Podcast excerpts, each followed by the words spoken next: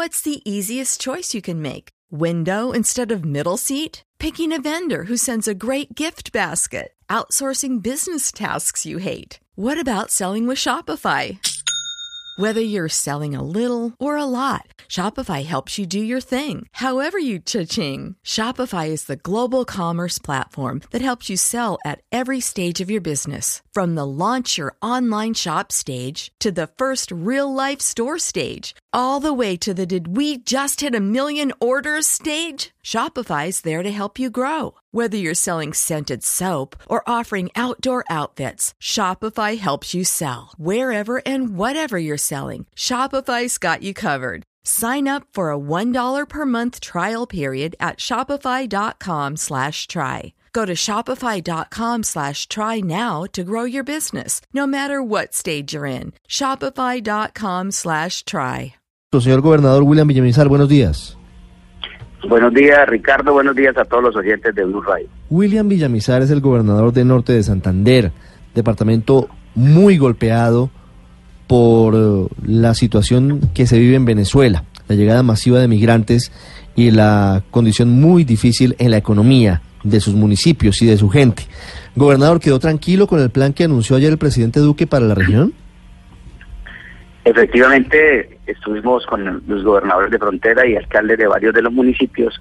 El señor presidente anunció toda una serie de medidas, en total casi 50 medidas, para poder ayudar a la población colombiana que está en la frontera con Venezuela. Estas medidas incluyen recursos para los hospitales que están prestando el servicio a los venezolanos, cerca de 60 mil millones en total, 23 mil para el norte de Santander también recursos en materia del programa de alimentación escolar, un aumento significativo de cerca de 7.800 cupos.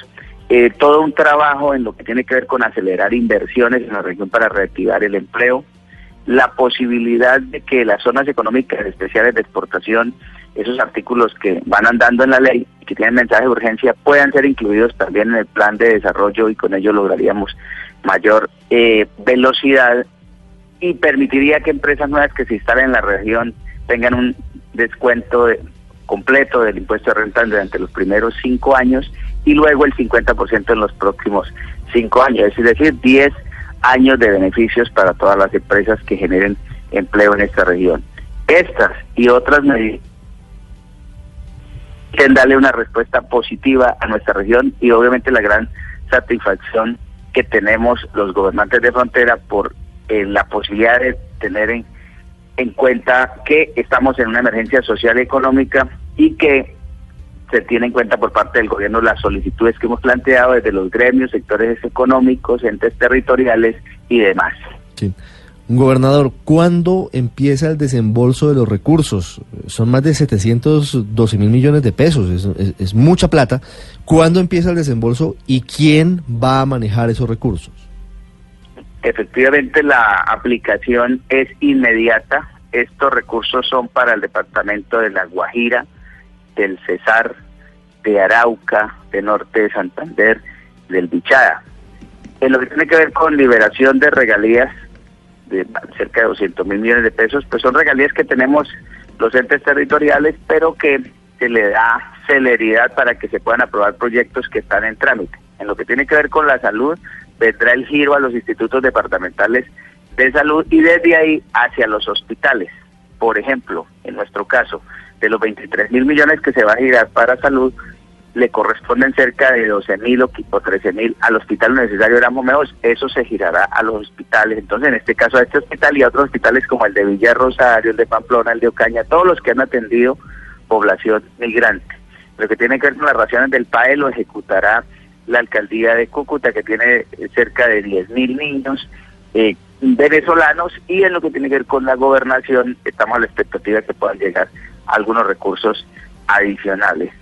Eh, también cerca de 200 mil millones de pesos en créditos Bancoldex, con flexibilidad para que sea solo para pequeñas y medianas empresas y que los puedan utilizar sin tantos requisitos y puedan generar producción y puedan generar empleo. De manera que la aplicación según lo que se observó con toda la visita presidencial, la vicepresidenta, la doctora Marta Lucía Ramírez, que estuvo al frente del tema, y los ministros, es inmediato.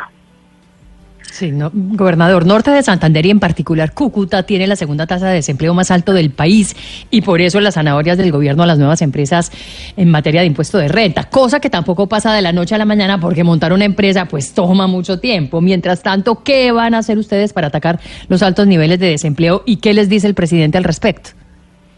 Bueno, se trata entonces de acelerar inversiones, se trata de facilitarle a las pequeñas y medianas empresas recursos para que puedan producir más Todas estas medidas obviamente generan empleo y en eso se está avanzando. También se, se dio un alivio y es que todas las obligaciones tributarias que tengan las personas de frontera y que debían generarse en este mes y en el próximo y demás, van a tener plazo ampliado hasta el 31 de diciembre. Esto ayudará, a pesar de que en todo caso hay que pagar, a generar eh, unas estrategias que en la medida en que den resultado le permitirán a la gente tener recursos para poder pagar sobre el final. Pues es una es un alivio, decimos aquí, porque permite que en, esta, en este momento de crisis, si se aceleran inversiones, si se prestan recursos, si se logran eh, comercializar productos con ruedas de negocios que se van a generar y demás, pues tendrá la gente un capital para poder pagar sobre el final del año.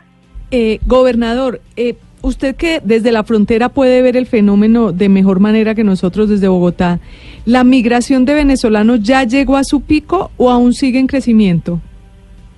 No, nosotros consideramos que la migración venezolana tiene sus fluctuaciones dependiendo de, de cómo se presentan toda esa serie de dificultades allá en ese país. En estos momentos, la, en, por ejemplo, en Cúcuta y el área metropolitana hay cerca de 200 mil venezolanos que han, empezado, han pasado y se han quedado. Ya la migración en total, después de dos años y, y, una, y un tanto más, según cifras oficiales, está en más de 2 millones de venezolanos. Diariamente estaban pasando entre 30 y 40 mil por los puentes internacionales. Una buena parte venía a comprar alimentos, a comprar medicina y regresaba. Otra se quedaba en Cúcuta y su área metropolitana, otros en una situación bastante triste se van a pie con sus hijos hasta Pamplona, hasta Bucaramanga, buscando llegar al centro del país, y algunos otros pues se van en transporte terrestre hacia las ciudades de nuestro país, Colombia, y otros llegan a la frontera con Perú y Ecuador y siguen su, su camino hacia Sudamérica. De manera que la situación en este momento eh, sigue generando todo una toda una migración y en la medida en que en que continúe empeorando la escasez de alimentos y todas las situaciones que hay en Venezuela, pues va a aumentar. De manera que esto no tiene un pico todavía y por eso las medidas internacionales de solidaridad, la visita del secretario de Estado de Estados Unidos, la visita de, de muchos eh, delegados de países va encaminada a poder generar toda una reacción humanitaria para poder ayudarle a esos migrantes. Gobernador, muchas gracias. Un abrazo especial, Ricardo, a usted y a todos en la mesa de trabajo y a todos los oyentes de Blue Radio.